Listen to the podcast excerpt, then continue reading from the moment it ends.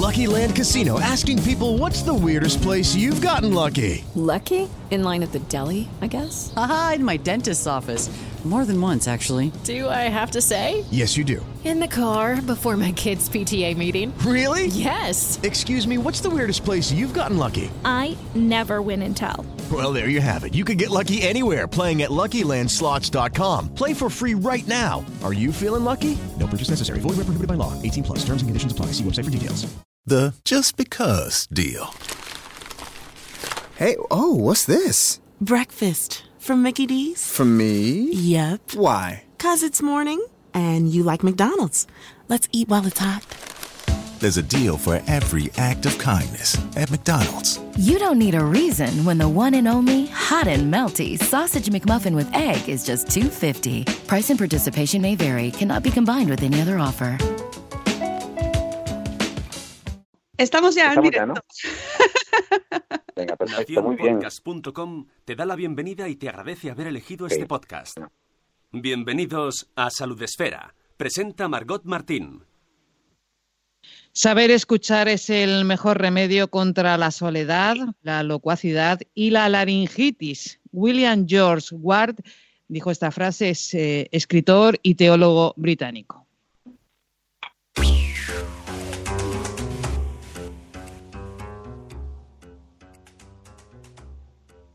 Hola, ¿qué tal? Bienvenidos a Salud Esfera, este programa, ya sabéis, en el que nos eh, reunimos para aprender cosas en torno a la salud, pero como siempre escuchando a los que saben. Hoy el tema es bastante llamativo, las nuevas adicciones.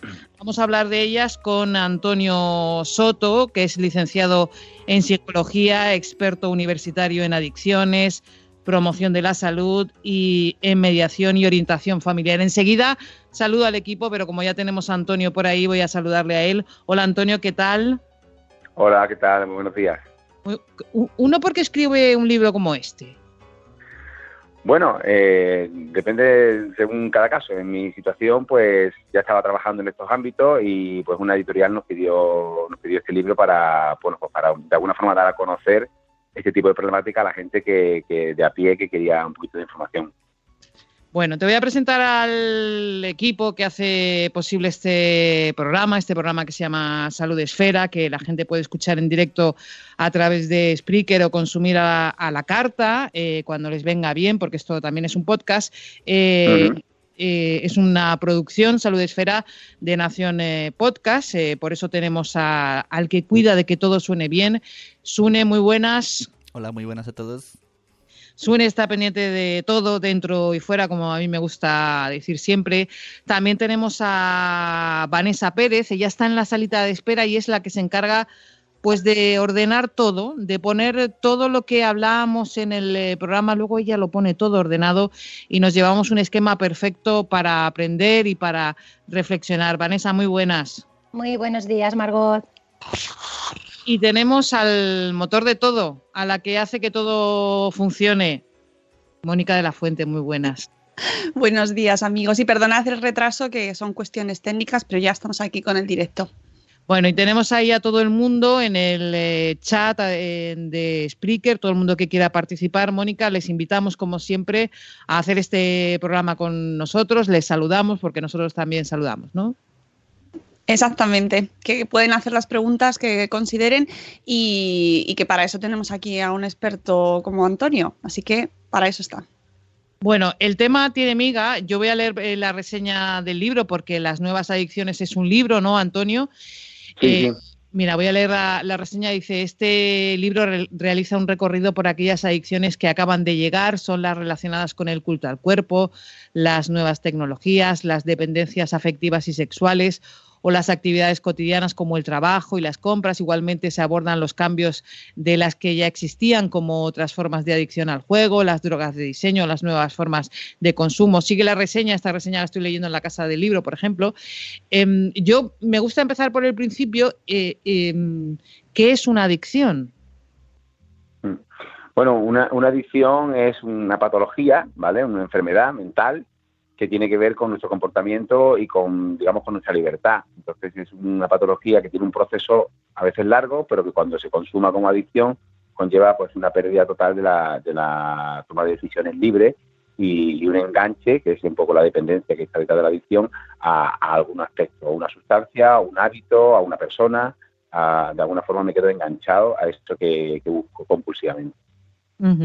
¿Y por qué hablamos de nuevas? Bueno, hablamos de nuevas porque nosotros lo que nos, vamos encontrando cada vez más es pues que, a las tradicionales adicciones a, las drogas pues aparecen otros comportamientos que a veces van asociados a esas adicciones y a veces son completamente ajenos al consumo de drogas, pero que tienen que ver también con patologías compulsivas, con una búsqueda eh, de una forma pues, muy, muy brusca o muy negativa para la salud, de, experiencia, de ciertas necesidades que las tapamos pues, con comportamientos que realizamos de una forma muy repetitiva, con, actividades que realmente son nuevas, como los que tienen que ver con las nuevas tecnologías, y esa novedad viene también por un estilo de vida que va cambiando y que en algunas ocasiones pues genera problemas también, ¿no?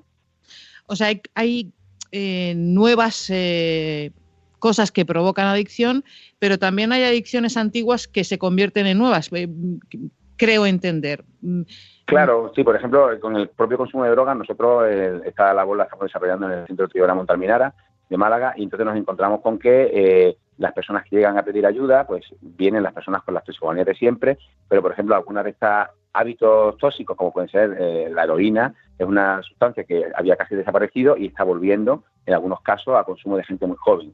Eso es un, ciclo ¿no? que vuelve, es como novedoso, pero venimos de un recorrido de donde antes era muy común.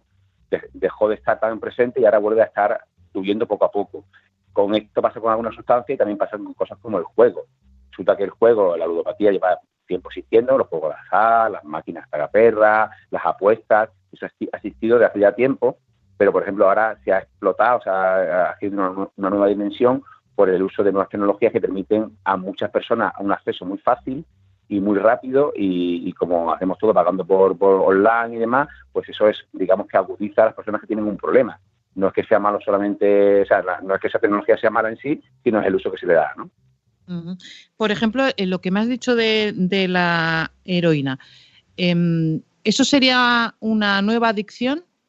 No, no sería una nueva adicción, pero sí sería mm, eh, sustancias que a veces dejan de estar presentes o en algunas zonas geográficas desaparecen casi por completo y con el tiempo vuelven. Mm, eh, a lo mejor la heroína no es tan antigua, pero por ejemplo hay ciertas ciertas eh, plantas ¿no? que son la belladona o plantas que son utilizadas a veces como veneno de una forma muy primitiva en la Edad Media y que se utilizan ahora en fiestas raves en, fiestas de mucho descontrol y son sustancias realmente muy antiguas que se conocen de hace tiempo y que no se utilizaban. Eran sustancias a veces medicinales o que se utilizaban en ciertos ritos religiosos y demás. Entonces eso, por ejemplo, sí llega a ser una cosa como muy nueva y realmente hablamos de algo muy antiguo.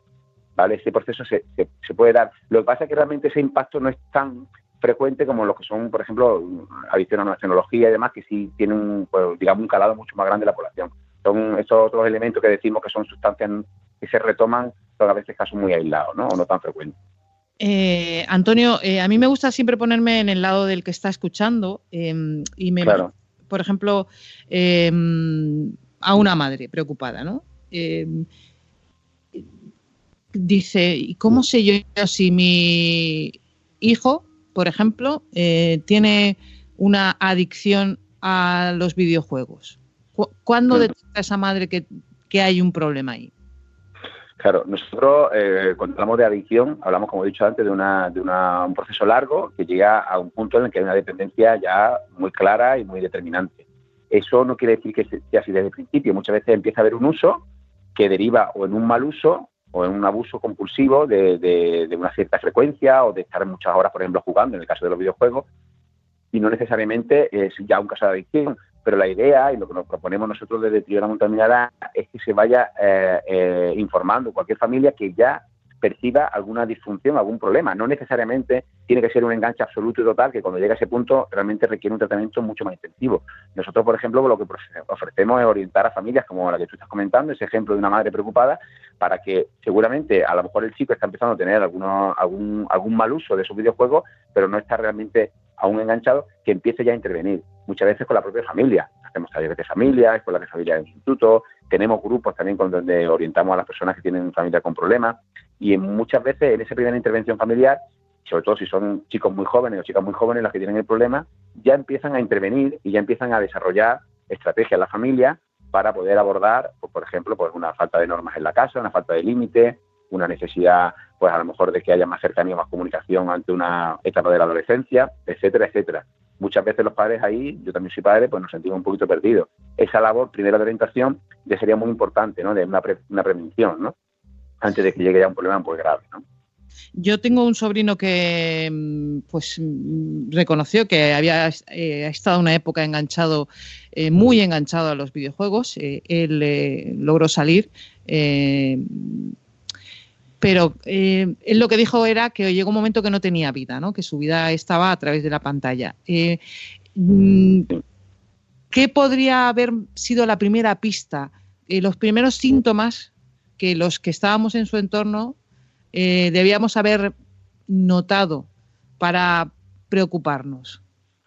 Vale, aquí lo primero que hay que decir es que la familia, por supuesto, sobre todo los padres, tienen una responsabilidad, sobre todo si los hijos son adolescentes o muy jóvenes, pero siempre hay que entender que eh, no tenemos por qué saberlo todo y que muchas veces entramos en una fase como de culpabilidad. Entonces, la pregunta que me hace ya decir un poco que, bueno, que deberíamos darnos cuenta, pues sí, pues si nos damos cuenta, pero que hay que ser un poquito también en eso eh, cuidadoso de no entrar, por ejemplo, en culpabilizarnos, ¿no? que a veces los padres lo hacemos. Entonces, eh, los primeros síntomas que sí podemos tener en cuenta, y a veces no caemos, pues es como eh, hay un desinterés, por ejemplo, por otros aspectos de la vida. Nosotros lo que intentamos y lo que proponemos en Triora y cualquier persona que se dedique a promocionar la salud es que haya un estilo de vida equilibrado, ¿vale? entonces, eso conlleva pues, que haya una socialización, una, unas relaciones sociales sanas con personas de su edad, que haya un tiempo libre activo, que haya pues, una actividad o deportiva o física que le conlleve pues una pues una motivación, que haya pues distintas actividades que unas sean sedentarias y otras más activas, etcétera, etcétera, etcétera, que haya una actividad, pues si es estudio, es trabajo central. ¿Qué es lo que pasa? Que una persona que empieza a encerrarse en ese tipo de y abusar por quien dice videojuegos, dice redes sociales o dice alguna otra actividad, ¿no? Eh, lo primero que puede ocurrir es que deje o de lado o tenga un cierto desinterés por esas otras actividades. ¿No? O dejar de hacer deporte, o dejar de salir, o tiene, o, las amistades que tiene se centran solamente en esa actividad que él tenga, pues las amistades se centran en los videojuegos, etcétera, etcétera. Esos son signos de que puede haber un problema. No necesariamente hay que tener una alarma excesiva cuando hay algún síntoma de esto, pero sí puede ser oportuno consultar con un profesional o preguntar o orientarse en una de estas escuelas que hacemos nosotros, donde los padres cojan herramientas. Esta, esta primera síntoma, este primer indicio, con una buena actividad de los actitud de los padres hacia el problema y una comunicación y unas pautas que cualquier adolescente pues, puede tener una, etapa de crisis que puede superar de una forma completamente normal.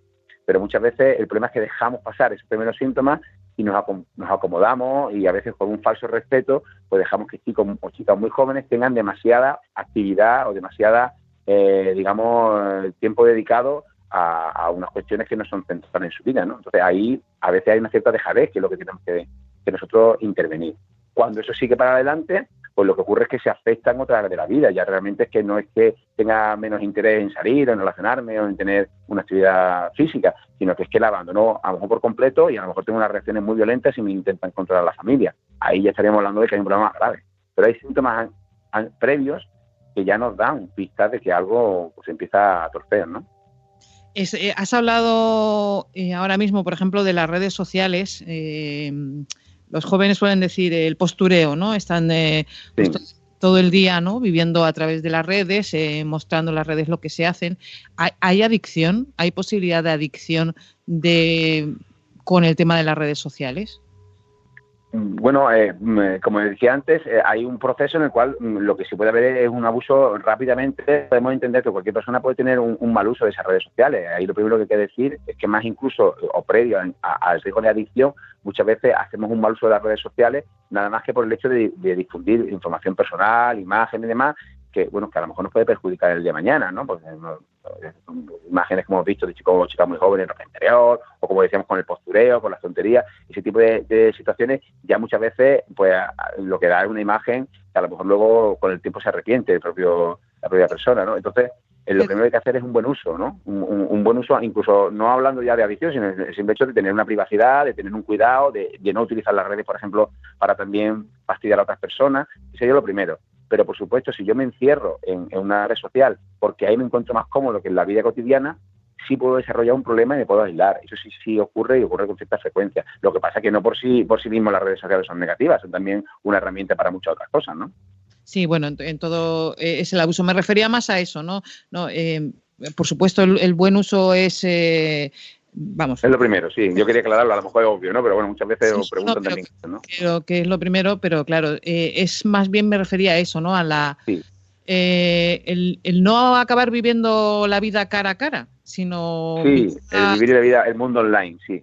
Ese es un problema muy importante y es verdad que hace tiene que sacarlo porque eh, incluso aunque no le llamemos adicción, porque como digo, de una forma más técnica, la adicción requiere que haya un proceso mucho más avanzado, lo que sí ocurre es que hay muchas personas, y el caldo de cultivo aquí es muy grande, muy amplio, que eh, muchos jóvenes, muchos chicos y chicas muy jóvenes, que ante eh, la dificultad normal de la adolescencia de buscar de relacionarse con los demás, hacer amistades, ser popular, sentirse integrado, muchas veces eh, esa dificultad que todos podemos tener en toda nuestra vida, si yo resulta que el refugio de las redes sociales, por circunstancias, porque me siento más cómodo, porque luego resulta que me expreso muy bien y soy popular, etcétera, etcétera, resulta que, es muy atractivo, ¿no? Porque el refuerzo social que tiene una red social para la redundancia, ¿no? En cuanto a los likes, los me gusta, la gente que me sigue y demás, es tan potente, porque lo, para nosotros es potente todo refuerzo social, sea online o sea en la vida cotidiana, es tan potente que es verdad que hay personas que les es más cómodo afrontar la vida desde ahí y evitan situaciones sociales. Y ahí, por complejo, por físico, por demás,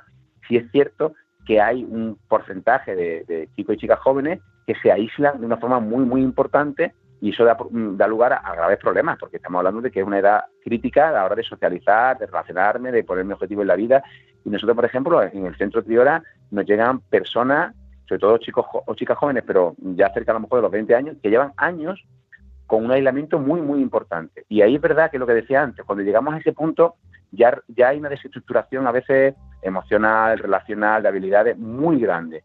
Eh, ahí sí es interesante que si mi hijo se está aislando, deja el estudio y lo veo que lleva un tiempo, yo no espere a que lleve tres años encerrado en su cuarto, sino es importante pedir ayuda a tiempo porque no es lo mismo intervenir una persona que está empezando en ese problema que una persona que se ha abandonado mucho. Y como dices tú, en las redes sociales sí ocurre muchas veces que, hay esa, ese atractivo, ¿no? igual que en todo lo que es la red, la red en general, ¿no? Internet, pero concretamente la red social tiene un componente muy fuerte en cuanto al refuerzo social.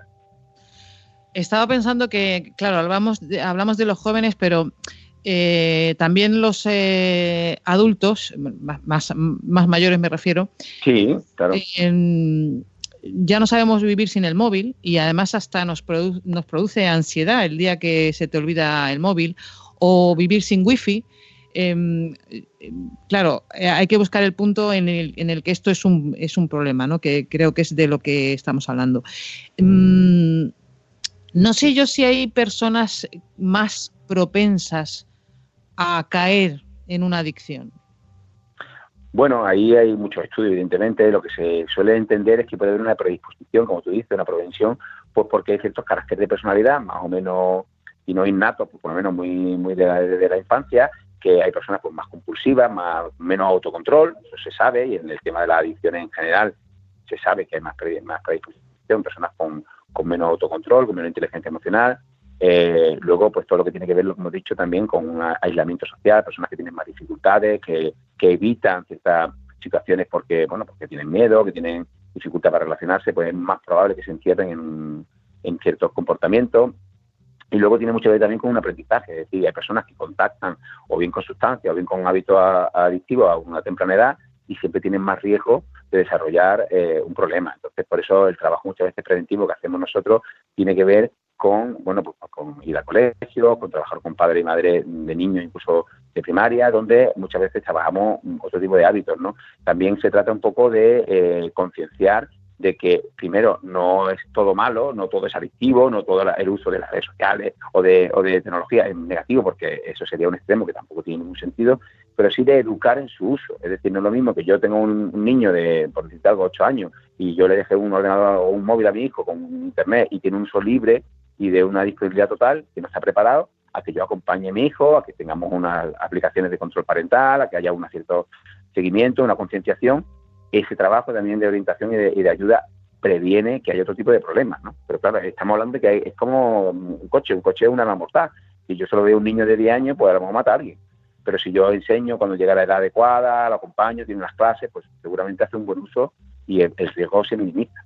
¿vale? Entonces se trata también de aprender, no, no, de, no de negativizar las tecnologías, por ejemplo, en este caso, ¿no? sino se trata un poquito de, educar en su uso. Sensatez. Bueno, tengo a Vanessa y a Mónica, que las, eh, las dos están deseando preguntar. Genial. Pues ¿Quién empiezo yo. Vale. No, yo lo que quería preguntar lo primero es el título del libro, que se llama Las nuevas adicciones. Eh, ¿En qué se diferencian así, mm, en líneas generales, con las anteriores para poder tener con claridad el concepto, ¿no? ¿Por qué nuevas y, y no adicciones en general? Vale, eh, eh, el libro, como dice, se llama Las nuevas adicciones, ¿qué son? ¿Cómo afrontarlas? ¿Vale?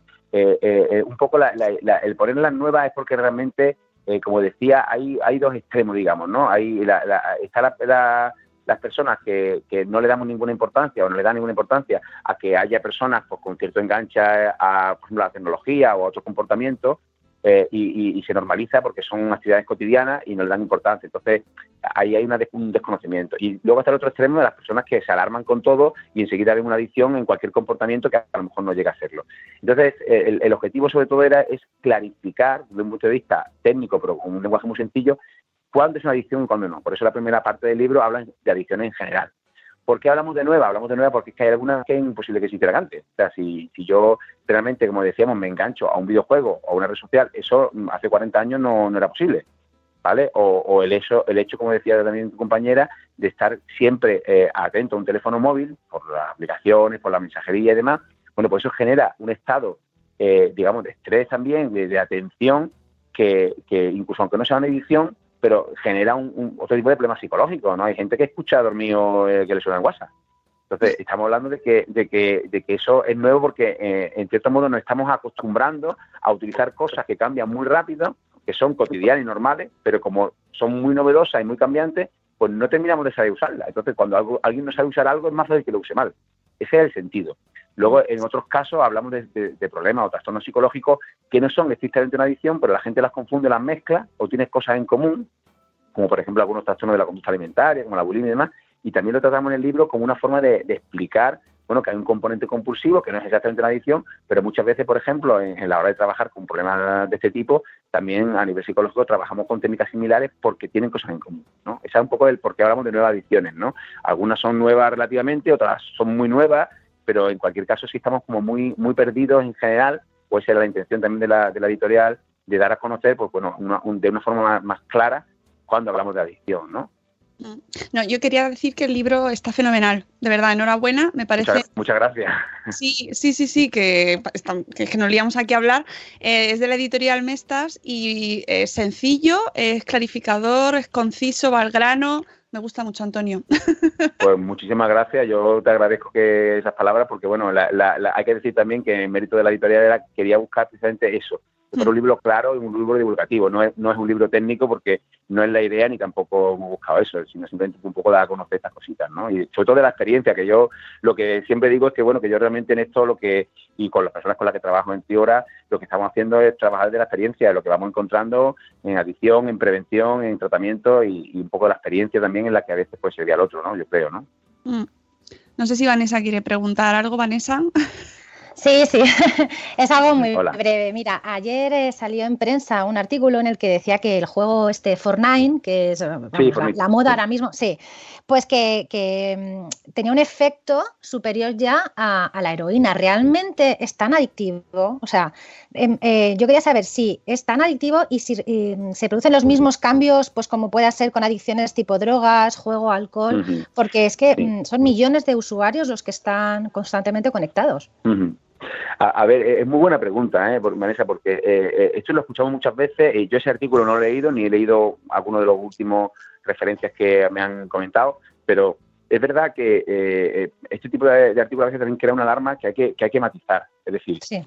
Podemos entrar en una parte también sensacionalista que yo personalmente evito porque creo que lo que hace al final es desacreditar la parte real del problema que hay. Entonces, mm, en cualquier caso, cuando hablamos de que hay más impacto de la heroína, que tal, hay que tener que ser muy cuidadoso. En un principio, y esto el libro creo que lo explica un poco, hay un efecto a nivel neurológico, ¿vale? De los comportamientos compulsivos que está estudiado, que está demostrado ya, pero Sí. por universidades americanas muy serias, que demuestran que las zonas del cerebro que se estimulan con ciertos comportamientos compulsivos o con ciertas interacciones, por ejemplo, en un videojuego, afectan, estimulan de una forma muy importante las mismas zonas del cerebro, ¿vale? Que tienen que ver con la adicción a Sí. drogas. Entonces, eso es un- una cosa que está ya demostrada y que de hecho, aunque la, aunque la comunidad científica a veces va lento en reconocer que un problema es un trastorno y le pone la etiqueta diagnóstica de adicción, cuesta ponerle tal, eso a nivel técnico, pero a nivel clínico estamos viendo que tiene ese impacto. Entonces, otra cosa es compararlo con la heroína, con lo destructiva físicamente y psicológicamente que la heroína, o, hacer comparaciones de ese tipo, que yo sería mucho más cuidadoso. Entonces,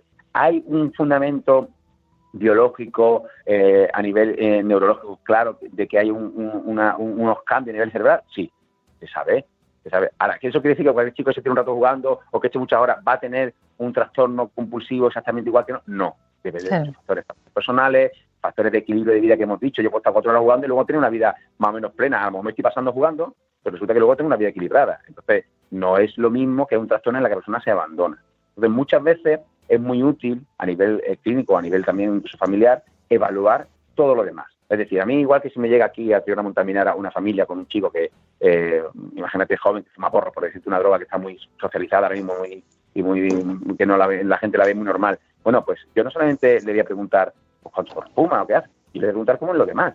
Porque te puedes encontrar un chico que ha experimentado, o sea, ha hecho lo que sea y sin quitarle ninguna importancia a los riesgos que tiene eso, resulta que luego remonta y cambia y hace una, una, una prueba en su vida y resulta que su vida está equilibrada, a una persona que fume más o menos, resulta pues, que ha dejado a los amigos, que ha dejado el estudio, que está descentrado, que ha afectado más psicológicamente porque hay gente más sensible, resulta que esa persona en muy poco tiempo a lo mejor y con un consumo relativamente bajo comparado con otro, a lo mejor está desestructurado ya. Entonces tenemos que mirar cómo afecta y cómo interfiere a los demás. Entonces, a mí me preocupa mucho las personas que en más o menos tiempo se abandonan, dejan de, relacionarse de una forma sana, se cierran en un círculo muy pequeño, realmente cambia a nivel de comportamiento, de emociones, las reacciones bruscas de los chicos jóvenes que a lo mejor mm, ante una prohibición familiar reaccionan muy mal. Todo eso hay que mirarlo, ya no es el tiempo. Entonces, que el Fornite, que es un juego además que está por su clave, es eso, que llega a todo el mundo, que es muy fácil, que tiene una, una, parte gratuita completamente y demás. Claro, a mientras más gente llegues, más probable es que haya gente que se cuelgue. Eso es así. Cuando sabemos que la... es estadística, claro. Claro, es estadística. Cuando hablamos de legalización de drogas, que yo, por ejemplo, es un tema que normalmente no, no, entro mucho porque creo que hay que trabajar desde la persona. Las leyes son contradictorias. Muchas veces ahí vamos muy lento, como todo. Resulta que se sabe que cuando se, es más accesible, cuando baja el precio del tabaco, la gente fuma más. Eso es así. Entonces, si un juego llega a muchísima gente, a gente muy joven, eh, está disponible mucho tiempo, tenemos muchos dispositivos que están continuamente en funcionamiento, lógicamente pues va a haber más gente que, tenga problemas. Pero eso es pura estadística, una curva normal, y se llama. Entonces, eh, hay que empezar por ahí. Entonces, si tú llegas a todo el mundo, pues tiene mucho más riesgo porque está muy accesible y porque no hay tampoco, como decía, una educación en este uso. Porque un videojuego pues, puede ser una cosa puntual, ocasional y que tiene su, su gracia y que, y que no tiene por qué pasar nada. Pero claro, a veces sí pasa. ¿Por qué? Pues porque tampoco hay unas pautas o tampoco hay un control ¿no? de todo esto. Claro, y aquí también está el papel de los medios de comunicación en todo el tema de conductas adictivas, ¿no? Para mí es muy importante, para mí es muy importante de, cómo enfocan este tipo de información, este tipo de, noticias que pueden llegar a ser tan alarmantes, pues para unos padres que no controlen el tema, que lo desconozcan y de repente les estos titulares o, bueno, pues ves famosos, ¿no? Que, que los anuncian. Entonces creo que hay que ser muy cuidadosos con este tipo de. Hay que ser cuidadoso. Lo que ocurre es que yo, lo que, nosotros lo, que nos encontramos en, en, este caso con las familias que llegan eh, eh, con mucha alarma, mucha alarma al final tampoco hay. Lo que sí hay mucha gente, lo que está consiguiendo este tipo de noticias muchas veces es que, digamos, trivialicemos el concepto de adicción. Por eso preguntamos a adicción y yo muchas veces digo, mira, a veces hablamos de adicción, a veces de abuso, a veces de mal uso, a veces de pues, un uso muy precoz. ¿Qué es lo que ocurre? Que cuando damos tantas noticias así, la gente normaliza el estar enganchado como una cosa trivial. Entonces, igual que antes, hace unos años hablaba de enganchado o de adicción y era un drama, ah, sí, sí, mi hijo está enganchado, hoy está todo el día, y lo vemos como algo casi normal. Y eso es un, uso negativo, porque al final lo que hacemos es que lo vemos como una adicción, pero bajamos muchos puntos la gravedad que le damos al término adicción. Entonces, yo más que hablar de adicción hablo del uso que se hace. Y ahora, evidentemente, la gente que se enganche a lo que sea, sufre mucho. Sufre mucho. Y la familia, tarde o temprano, va a sufrir. Las personas que están a su alrededor, porque lógicamente una persona con una adicción es una persona que eh, deja de estar equilibrada, que no se comunica bien, que tiene una serie de actitudes que sabemos que, que hacen daño y se hacen daño a sí mismo entonces, no se puede trivializar eso. Otra cosa es que pongamos cada cosa en su sitio y entendamos que los chicos tan jóvenes, las chicas tan jóvenes con videojuegos, con tantas horas, con tanta disponibilidad, con teléfonos, con smartphone, con tarifas planas, eso pues es un caldo de cultivo donde a muchos no le pasará problema y si hay tanta disponibilidad, pues a otros sí le pasará. Y eso es lógico. Un poquito de conciencia, tampoco es crear una alarma que realmente lo que haga al final es no dar palos de ciego, ¿no? Es un poco de información. Y yo aquí lo que digo, ante la duda, consulta con un profesional consultar. No hace falta que mi hijo esté muy mal para ir, para ir a, buscar a alguien que ya desesperado. Muchas veces nos encontramos que, llegan así, la gente ya con un, con, un, con un drama muy grande, ¿no? Infórmate, pregunta, hay orientadores en los colegios, hay personas que damos talleres, hay gente a quien se puede consultar. Y muchas veces el trabajo, como digo, en esas primeras fases es, familiar. Nosotros hemos trabajado con, con personas que no, no, hemos visto al chico, porque directamente le has dado unas pautas, porque a lo mejor eran con 12 años. Y a lo mejor resulta que eran tres tonterías, entre comillas, las tonterías para entendernos, ¿no? Y resulta que hablas con, con esa familia, le das unas pautas, miras también el miedo que tienen o las dificultades que tienen para poner pautas, y a lo mejor resulta que hacen una serie de cambios y la cosa funciona. Y muchas veces no hay que llegar a más, pero claro, hay que pedir ayuda. Lo que no tenemos que hacer es que parece que, es que no pasa nada, ¿no? Hay que entender cuando, cuando notamos algo, pues bueno, algo, algo hay que hacer también, ¿no? Estamos en Salud Esfera, estamos hablando con Antonio Soto, que es licenciado en psicología, que ha escrito un libro que se llama Las nuevas adicciones. En Mestas Ediciones lo podéis eh, encontrar. Eh, Antonio, yo esta mañana mm, me ha dado por buscar en Google nuevas adicciones y buscar la noticia más reciente, noticia ¿no? que había sobre el tema. Y mm, pues hablan de un plan eh, el Plan de Adicciones 2019-2024 de Murcia, eh, el plan de salud de la región de Murcia, eh, se incluye por primera vez el juego problemático y los videojuegos. Y luego, em, en pequeñito, se incorporará la atención a ludopatías en la cartera de servicios del Centro de Salud Mental y Adicciones del Servicio Murciano de Salud. Y lo primero que me ha sorprendido es, ah, pero es que no, no estaban o la ludopatía no estaban. A donde quiero ir es eh, las instituciones en todo este tema, ¿qué tal? Bueno, pues como todo, eh, eh, mientras más grande un organismo, más lento va. Eso pasa en los elefantes con relación a la musaraña y pasa en, las instituciones públicas y privadas y, y, cualquier organización humana. Entonces, ¿qué es lo que ocurre? Pues igual que a nivel clínico, por ejemplo, nos encontramos con que los manuales diagnósticos digamos, estándares que están reconocidos, tardan mucho en reconocer este tipo de, problemas como adicción y todavía en los últimos que han salido, pues les cuesta darle nombre y reconocen, por ejemplo, el juego patológico y algún otro, pero les cuesta mucho otros casos, pues a nivel institucional pasa eso, que, bueno, cuando se basan también en ese tipo de, análisis, pues algunas veces tardamos en reaccionar, digamos, aún no somos proactivos, no somos reactivos, ¿no? Pasa pues con todo, ¿no? Entonces, eh, yo, yo me consta que se hacen, están haciendo movimientos. Yo sé que el Plan Nacional sobre Drogas, el último que ha salido, ya recoge este tipo de cuestionamiento. ¿Lo podía haber recogido hace unos años? Pues seguramente. Lo ha recogido ahora. Eso es un avance, evidentemente. Pero bueno, toda esa respuesta, pues como sabéis, hay una serie de pirámides estructurales que tardan mucho. Mi opinión es que se hacen cosas. Yo me consta, porque además también trabajo a nivel público, que, que en, la, en la, se hace promoción de salud y se, y se, y se están haciendo movimientos con todos estos aspectos que tienen que ver con prevención de problemas pero bueno, siempre se puede hacer más. Eh, la prevención sabemos que siempre es la, el patito feo de, la intervención en este problema, porque siempre vamos más a tapar el fuego que a limpiar el bosque para que no haya fuego. Y eso pasa en todo. Entonces, bueno, pues realmente estamos, yo creo que se, está, se está concienciando la sociedad, la sociedad. Yo, yo, yo escucho y leo y veo que hay una mayor concienciación. Seguramente muy lento todavía. Entonces, eh, históricamente las adicciones, además, no yo solamente las nuevas que estamos hablando, sino la adicción a droga han sido también muchas veces, un, como digo, una tierra de nadie, porque la sanidad no terminaba de dar una respuesta, los servicios sociales lo hacían desde un punto de vista que no era sanitario, eh, a nivel legal pues siempre ha habido pues una, una parte que era siempre la parte punitiva, pero muy poca la parte de recuperación. Todo, todo, eso, todo eso lo llevamos arrastrando de siempre. O sea, yo, como digo, la adicción es muy difícil de quién los trata. Al final muchas veces han sido asociaciones privadas, ONG, las que hemos dado respuesta a este tipo de cosas. Entonces, como digo, se hacen cosas y yo sé que se hacen cosas a nivel público y algunas iniciativas son interesantes, pero vamos lento, vamos lento. Entonces, la realidad que nos encontramos es que la sociedad empieza a preocuparse por cosas, a veces no sabe qué hacer y lo que estamos intentando es dar un poco de, claridad, de, bueno, de no crear una alarma, pero sí de, oye, vamos a movernos antes de que los problemas sean más graves. Ludopatía, problemas digamos, de autocontrol con otro tipo de comportamiento. No me ha hablado nada, por ejemplo, de adicción al trabajo o a las compras, pero resulta que son adicciones que son invisibles porque la gente lo ve como algo normalizado. Y sin embargo, resulta que hay personas con graves problemas psicológicos derivados de, esos hábitos compulsivos. Como esa, hay otras muchas que se, pueden llamar nuevas adicciones, pero que están muy solapadas. Entonces, todo lo que sea de la visibilidad por parte, por ejemplo, de los medios de comunicación ayuda a que vayamos integrando todo esto y tengamos otra mirada, ¿no? Evidentemente cuesta mucho. Yo creo que, como dices tú, las instituciones, las, asociaciones, la gente digamos, la sociedad tarda en movilizarse ante ciertos problemas, hasta que ya se ve como una, un gran problema, ¿no? Pero ya, ya vamos viendo en educación también, hay mucha sensibilidad. Cuando vamos nosotros al instituto o a echar la familia, sabemos que hay una preocupación, ¿no? Los profesores te piden, se hacen cursos, hacen actividades también de reciclaje porque hay una demanda de la gente que está a pie de calle, si hay una demanda. Has nombrado, Antonio, las compras, por ejemplo. Eh, además están las compras y las compras por Internet. Eh, ¿Cuáles otras adicciones hay que no hemos nombrado y que deberíamos de tener un poco de atención porque ahí puede haber un problema?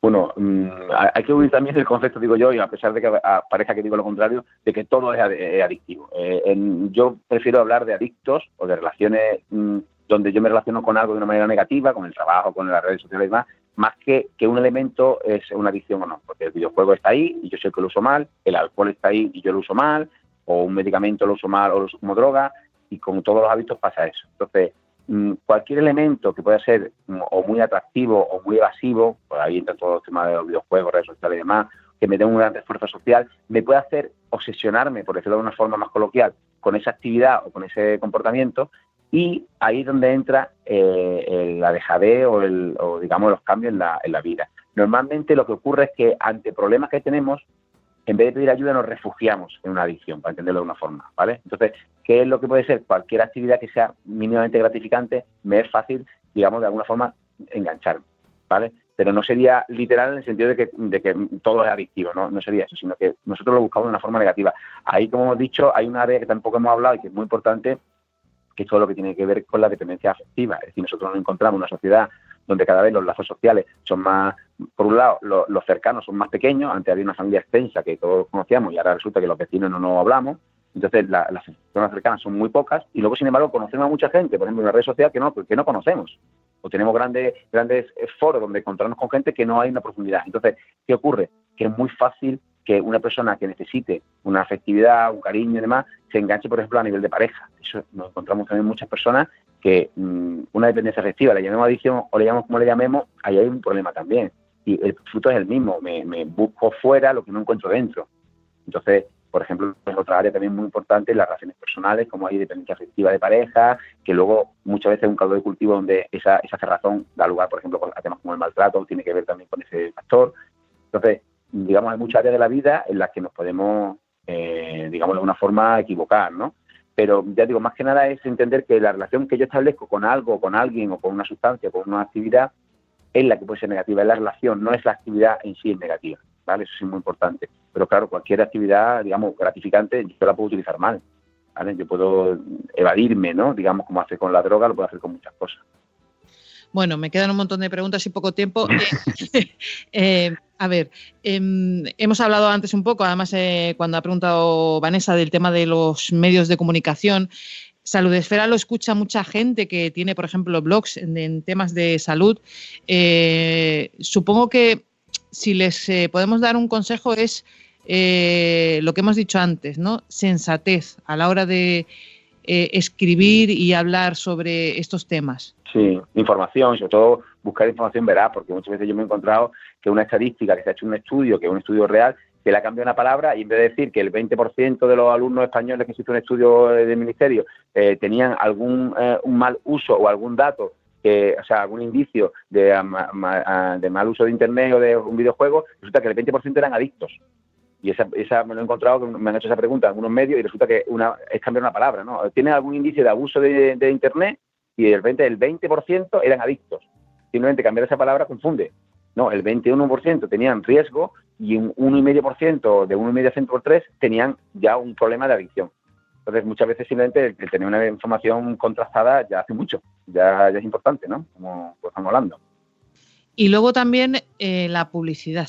Eh, en eh, Madrid ha sido noticia hace poco que la. Sí, está prohibido, exactamente. La, televisión eh, pública ha prohibido pues el, tema de apuestas. ¿Qué te parecen medidas como el tema de publicidad como apuestas, no? ¿Qué te parecen medidas como estas? Yo, yo, yo, creo que hay una responsabilidad social que a veces se diluye entre todos, entre las instituciones y demás, y hay una responsabilidad social que todos tenemos una parte, medios de comunicación, instituciones, autoridades, profesionales, etcétera, familia, de, de, que no todo vale. O sea, hay a veces un mensaje de que todo, no todo libre, todo abierto. Yo creo que, que la educación y la prevención no, no, no casa con que todo esté abierto, no, casa con que todo se explique y todo se aclare. Entonces, la publicidad sabemos que es una puerta de información muy potente, y quien dice la publicidad de la televisión, pero dice también todo lo que hay bombardeo en Internet, que, que, que de alguna forma, por lo menos, que, que, sea un flujo controlado. Entonces, la publicidad sabemos que en fenómenos como el alcohol y el tabaco, que las drogas legales, se a, ayuda, aunque no sea la solución, pero ayuda a que eso esté controlado.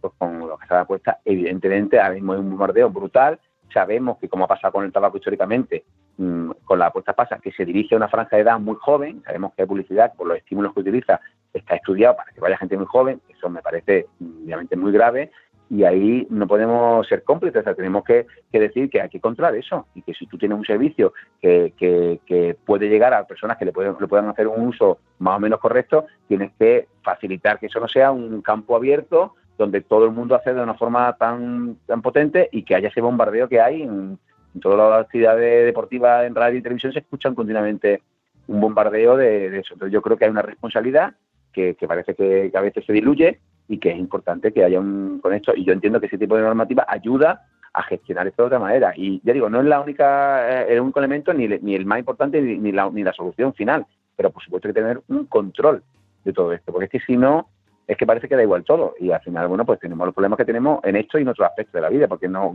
no hay ahí como una, una, una responsabilidad colectiva no es importante que se hagan este tipo de iniciativas también Antonio Soto, eh, Las nuevas adicciones. Es un libro que podéis encontrar en Mestas Ediciones. Antonio nos ha hablado varias veces, ha, no, ha nombrado a la clínica Triora. ¿no? Es ahí donde... Sí, Triora Montaminara de Málaga, el grupo Triora, pero eh, yo estoy con en Málaga, Triora Montaminara, llevamos ya bastante años trabajando y aquí tratamos y hacemos prevención tanto de cualquier tipo de adicción, tanto como las novedosas como las la de toda la vida, o sea que nos dedicamos a esto.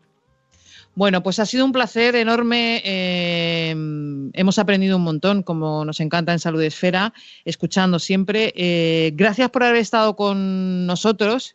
Un, un placer, nada, de verdad, ¿eh? Y, Para mí también. Y, y, nada, maravilloso el libro y a todo el mundo le recomendamos que esté interesado en este tema, pues que, que le eche un vistazo porque está, está bastante bien y gracias por haber estado con nosotros en Salud Esfera. Gracias a vosotros, de verdad, un abrazo. Bueno, Antonio, eh, vas a tener que colgar. Eh, nosotros seguimos en programa, nosotros seguimos hablando de, y cuelgas claro. tú porque no te podemos colgar eh, fuera de, de me, me, cuelgo yo solo. Venga, un saludo, muchísimas gracias. Hasta luego. Bueno, es, es, así. Eh, ha sido un placer, la verdad, esta charla que hemos eh, mantenido con Antonio Soto. Hemos aprendido, Mónica, Vanessa, un, un montón. Ay, me ha encantado, ¿eh? Me ha gustado Ha mucho. sido una clase magistral. Y una cosa que quiero añadir es sobre el tema último de las campañas que se ha prohibido la publicidad de juegos en los medios de comunicación. Por Dios, ya que estamos rodeados de blogs y esto es una comunidad de blogs dedicados a la salud, eh, por favor, tened cuidado con las campañas que incluyen links a páginas de eh, apuestas de juegos, porque no solo en nuestra esfera, blogosfera de salud, sino en otras, pues como la de la crianza, se prodigan mucho y les gusta mucho apuntar hacia blogs de familia.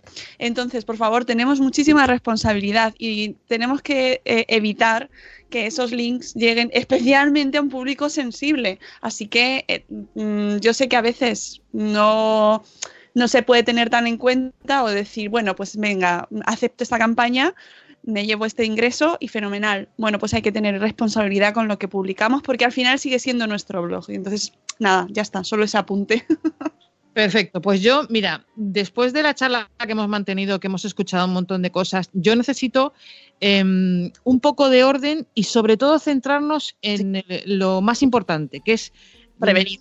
Prevenir, eso es. Así que nos vamos a ir a la salita de espera. Pasen, pasen, siéntese cómodos. Están en la salita de espera.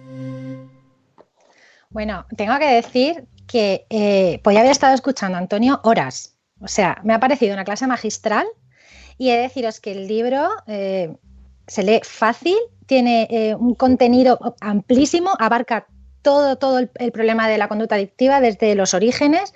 Vamos, es totalmente recomendable y es súper sencillo de leer, ¿eh? que no utiliza terminología nada compleja. Eso así como dato. ¿Vale?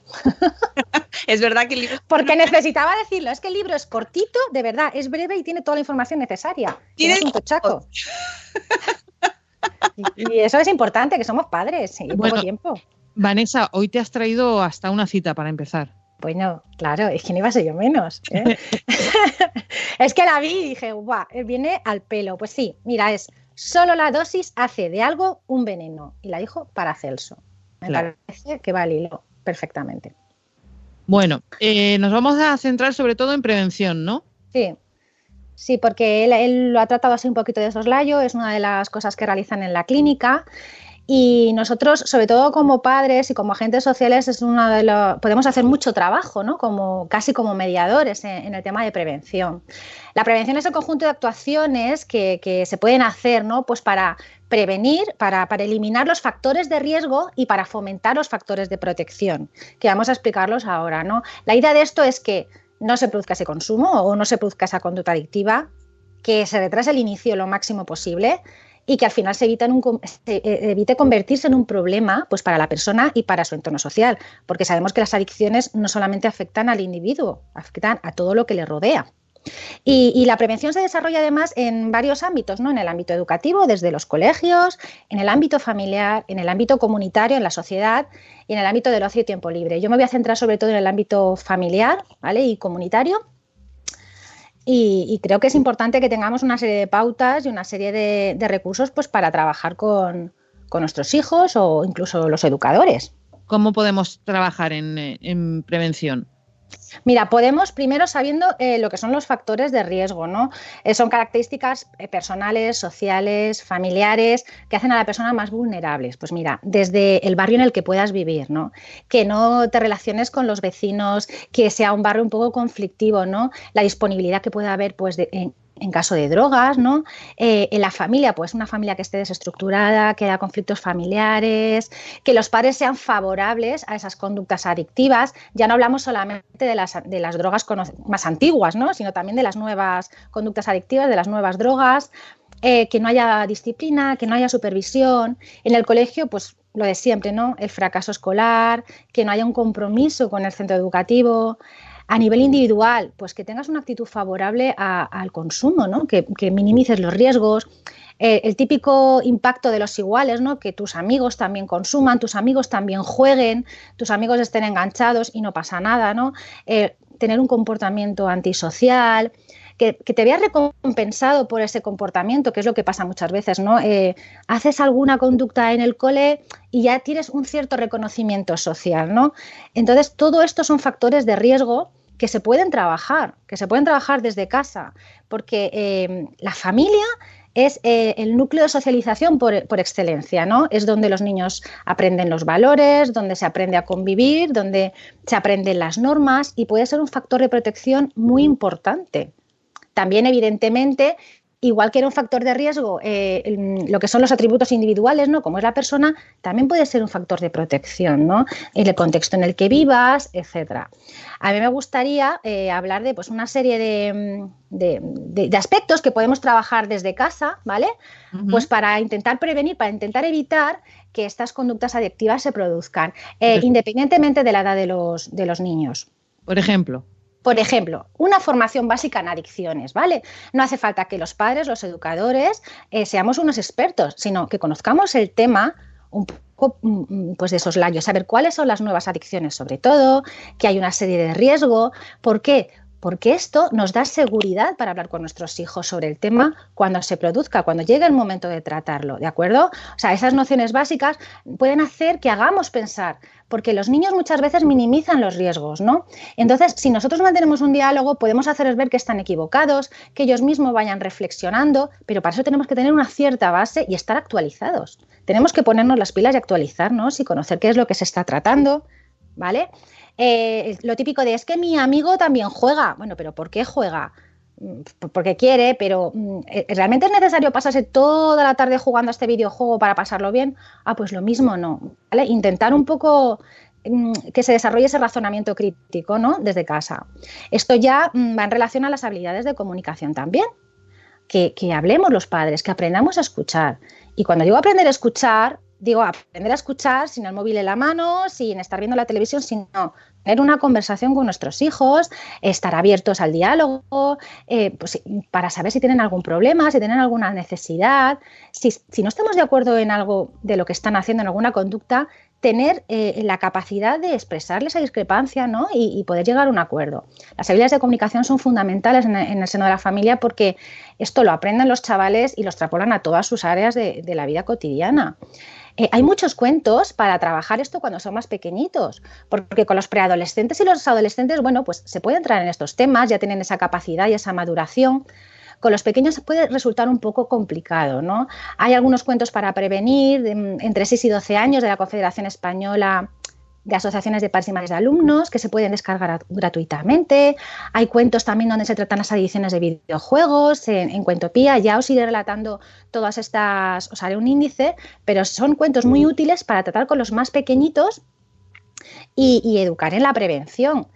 Trabajemos las habilidades afectivas, que dar afecto, que ellos vean que dar afecto es normal, ¿no? Reforzarles cuando expresen sus sentimientos. Eh, es, muy importante que los niños identifiquen emociones, sepan gestionarlas, eh, sepan controlar la ira, la ansiedad.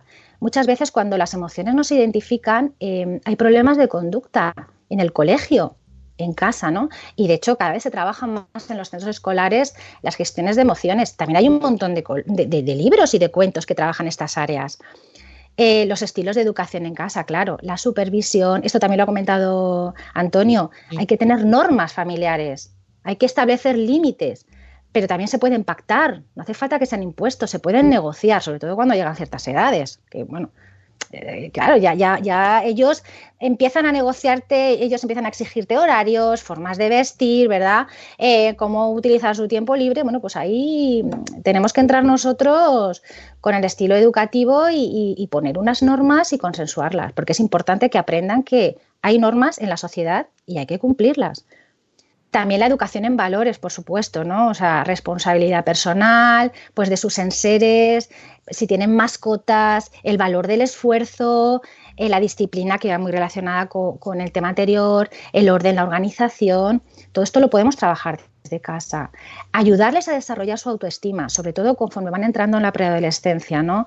Eh, tenemos que estar ahí eh, escuchándoles, apoyándoles en esos momentos de cambio, sobre todo, porque si desarrollan una autoestima y un autoconcepto correctos, les va a ayudar a manejar esa presión de grupo ante una conducta adictiva, ante una práctica, pues que bueno, pues que no es correcta, ¿no? Pueden desarrollar juicios críticos, pueden tener esa capacidad de rechazar el consumo que muchas veces ante la presión del, del entorno pues no se hace, ¿no? Si lo hacen todos, pues yo también, ¿no? Pues tener esa capacidad de decir, no, yo no lo voy a probar porque no está bien, ¿no? Esa toma de decisiones. Todo eso lo podemos trabajar desde casa. El tema del ocio. Tenemos que controlar qué hacen nuestros hijos en el tiempo libre, ¿no? Eh, y ofrecerles alternativas. Jugar en familia, jugar desde casa, eh, darle un uso creativo al tiempo de juego, ¿no? Que aprendan a disfrutar con pequeñas cosas, que no tenga que ser siempre el videojuego, la consola, em, no sé, darle, darles alternativas que ellos mismos sean partícipes de esas otras alternativas, ¿no? Esto también es muy importante y lo podemos trabajar. Eh, la responsabilidad y las tareas en casa, por favor, da igual la edad. Con los chiquitines podemos hacer peque tareas desde que te ayuden a quitar el lavavajillas, eh, si, tienes mascotas que ayuden a poner el agua, ¿no? Pero las tareas domésticas, pues es importante que formen parte porque al final estás desarrollando el sentido de la responsabilidad. Tener un buen contacto también con el centro escolar. No podemos dejar al colegio por un lado, no, los padres tenemos que tener una vinculación con el cole, eh, eh, trabajar en la misma línea, mm, ver si hay fracaso escolar a qué se debe, si tienen problemas de integración, em, en fin, tenemos que tener una relación estrecha porque hay que trabajar en conjunto, hay que trabajar en la misma línea. Educación en hábitos de salud. Y aquí entramos en la salud digital.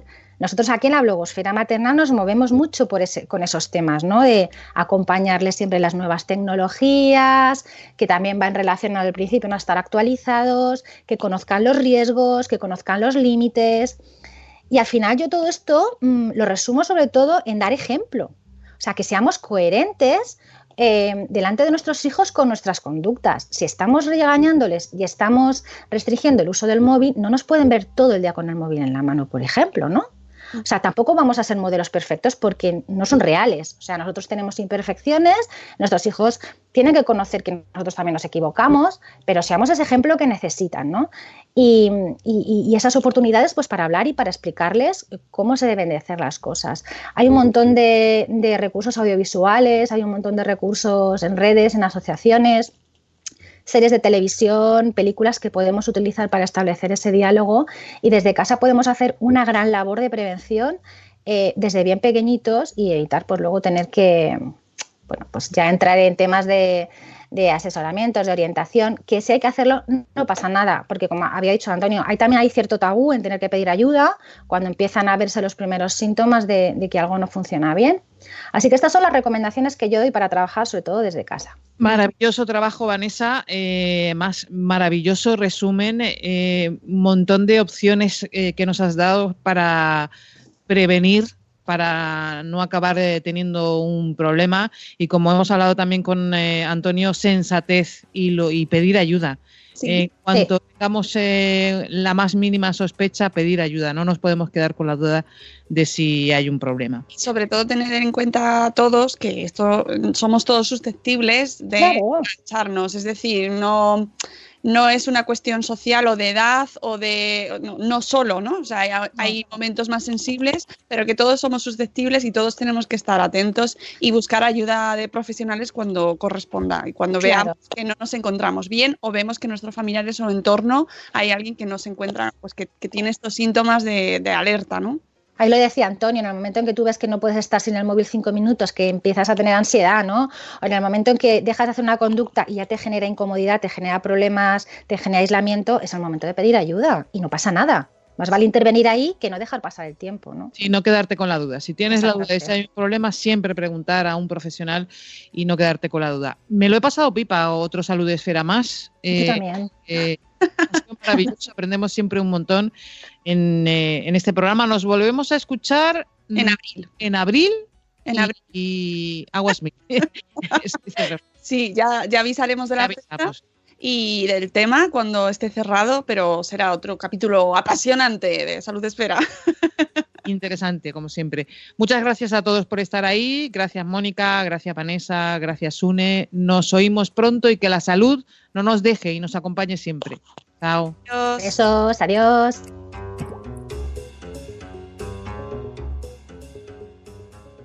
Leftovers or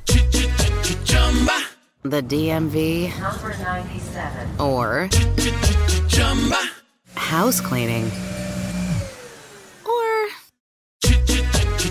Chumba Casino always brings the fun. Play over a hundred different games online for free from anywhere. You could redeem some serious prizes. Chumba. ChumbaCasino.com. Live the Chumba life. No purchase necessary. Void prohibited by law. T plus terms and conditions apply. See website for details.